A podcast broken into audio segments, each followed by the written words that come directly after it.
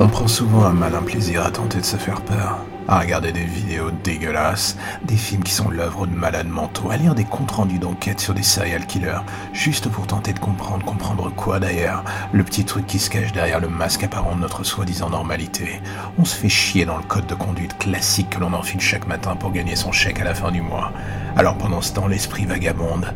On prend un malin plaisir à se perdre dans les zones un peu boueuses de l'imagination. On ne prend aucun risque, après tout, c'est l'avantage. On est bien, on est au chaud. Et puis avec le temps, on y prend goût à cette exploration dégueulasse. On s'enfonce de plus en plus loin et soudain, sans même s'en rendre compte, on dérape. C'est ce qui arriva à Valentin Dumont. Comme beaucoup, vous ne connaissez pas son nom, un garçon à vrai dire banal, avec la vie qui va avec. Et soudain, une rupture change la donne. Il se perd en route, devient de moins en moins attentif aux choses qui l'entourent et ne se focalise plus que sur une seule chose d'ailleurs, son ex. Vous savez, l'obsession sale et dégueulasse qui fait que l'on stalke quelqu'un sur les réseaux sociaux, que l'on épie chacun de ses faits et gestes, que l'on va même jusqu'à se créer des faux comptes pour être son ami sous une autre identité, juste pour voir ce qu'il se passe dans sa vie. Le vrai premier pas dans le royaume du malsain, dirons-nous. Valentin Dumont aurait pu en rester là, et personne n'aurait jamais rien su, mais chez lui quelque chose de plus sale sommeillait depuis si longtemps, une chose qui fit encore plus s'enfoncer dans le sordide de son esprit. Peu après la soirée du 24 décembre 2019, la police retrouva dans ses archives personnelles des téraoctets de photos montrant le vrai visage de celui que tout le monde prenait pour un monsieur loyal, le gentil garçon par excellence. Pendant des mois, il avait espionné son ex, et ce peuplant encore sa vie, il avait fait tout ce qu'il fallait pour cataloguer les moindres faits et gestes de ces personnes, fait des recoupements de plus en plus précis, une vraie pyramide d'importance émotionnelle autour d'elle. Il y avait les inconsistants et ceux qui étaient nocifs à ses yeux. Les anciens amis qui n'arrivaient pas à se décider, ceux ayant changé de bord, et l'homme avec qui elle avait désormais refait sa vie. Les témoignages de ceux ayant croisé le chemin de Valentin étaient tous identiques. Personne n'aurait pu imaginer la noirceur qui sommeillait dans son esprit ni qu'il serait capable d'une telle atrocité d'ailleurs. Pendant des mois, il avait préparé son plan et manipulé les gens autour de lui. Personne n'avait rien vu venir. Et soudain, le premier élément déclencheur avait pris forme sous les yeux de tout le monde. Le détail que tout le monde aurait dû comprendre, mais auquel personne n'avait jugé bon de s'attacher. Valentin avait coupé toute sa présence numérique et sociale d'un seul coup. Il avait disparu du radar. Certains pensèrent que c'était une passade, un moment de lassitude numérique et qu'il reviendrait, ou encore mieux, un stratagème pour qu'on s'intéresse à lui et qu'on vienne le plaindre une fois de plus. Personne n'avait fait attention au fait qu'il effaçait méthodiquement ses traces et soudain la première disparition avait eu lieu. La jeune Stéphanie Maroni, une amie du couple qui avait choisi de rester avec l'ex de Valentin. Elle avait coupé les ponts avec lui et c'en était assez pour qu'il estime qu'elle était une traîtresse de la pire espèce. Et c'est ce qui lui coûta la vie d'ailleurs. La vidéo de surveillance de la station Montparnasse montrait Stéphanie sur le quai quelques secondes avant l'entrée du métro en gare. Elle lisait un livre, peu attentive à ce qui se passait autour d'elle. Et soudain, alors que le train arrivait à sa hauteur encore à pleine vitesse, elle fut percutée de plein fouet par une ombre passant derrière elle. Un homme qui courait.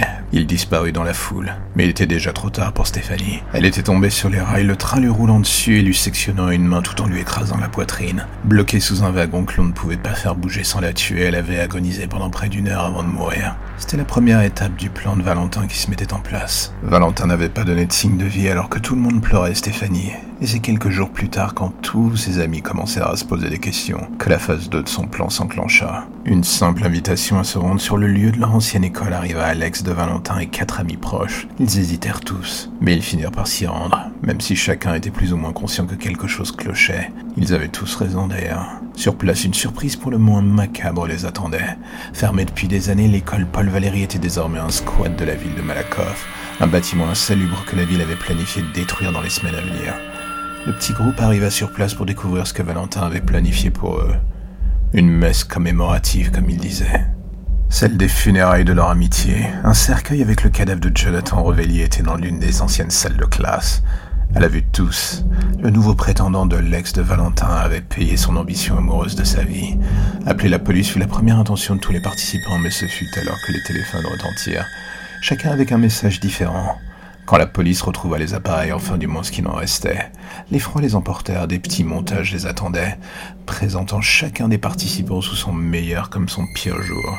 Un mélange de vidéos et de photos amusantes entrecoupées de montages porno et absolument sordides. Et lorsque tous eurent reçu ce message, l'odeur de brûlé qui commença à se faire ressentir autour d'eux leur fit comprendre qu'il était trop tard. Quelqu'un venait de mettre le feu au bâtiment et de verrouiller le seul accès de sortie de la pièce où ils se trouvaient tous. Une cérémonie mortuaire à plus d'un titre. Les rapports de police indiquèrent que sur les cinq personnes présentes dans la pièce, six en comptant Jonathan Rovelli, on ne retrouva que quatre cadavres, Rovelli étant déjà lui mort depuis bien longtemps. Un seul manquait à l'appel, celui de Myriam Swazik, l'ex de Valentin. Des traces de sang et de pas qui n'appartenaient pas aux victimes laissèrent à penser que Valentin était venu la chercher dans ce brasier. Pour l'emmener où? Sur les bords de Seine. On retrouva quelques heures plus tard le corps de Myriam Swazik brûlé sur les bords de l'île Saint-Louis. Était morte avant même que Valentin ne la brûle. Il lui avait épargné ce supplice. Du moins celui-ci, mais pas les autres. Des traces de violence sexuelle et physique, comme des coups de couteau, inscriptions peu élogieuses ornaient toute l'intégralité de son corps. La haine de Valentin avait fini par muter et exploser pour le transformer en un véritable monstre. Un de ceux que l'on ne veut même pas croiser en rêve puisant dans son inconscient et sa folie pour donner vie à ce qui n'avait de plus sombre en lui. Les rares personnes qui témoignèrent sur l'affaire n'eurent que des mots anecdotiques à son sujet. Personne n'avait rien vu venir. Personne ne voulait plus jamais prononcer le nom de celui qu'il n'avait pas été capable d'identifier pour ce qu'il était.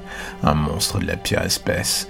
Le jeune homme qui, pour une simple rupture, avait fini par sombrer dans la folie et devenir une bête de foire, un monstre parfait. La police chercha pendant des mois sa trace, mais ce fut comme s'il avait disparu. Plus rien, Jusqu'à ce jour où sur une caméra de surveillance de la ligne 13, Valentin apparut nouveau un court instant. Il fixait la caméra en souriant, un peu comme s'il envoyait un message au reste du monde. Et c'est dans la foulée de cette nouvelle et dernière apparition à visage découvert qu'un monstre silencieux naquit dans l'ombre de la mythologie urbaine. Le boogeyman sans visage s'attaquant aux femmes seules sur les lignes parisiennes. Une légende urbaine pour beaucoup, une réalité pour d'autres. Un monstre dont les seuls faits d'armes furent relatés sur des réseaux, n'ayant pas grâce aux yeux du grand public. Le voyageur était né, Valentin Dumont était mort. Mais pourtant son histoire ne faisait que commencer.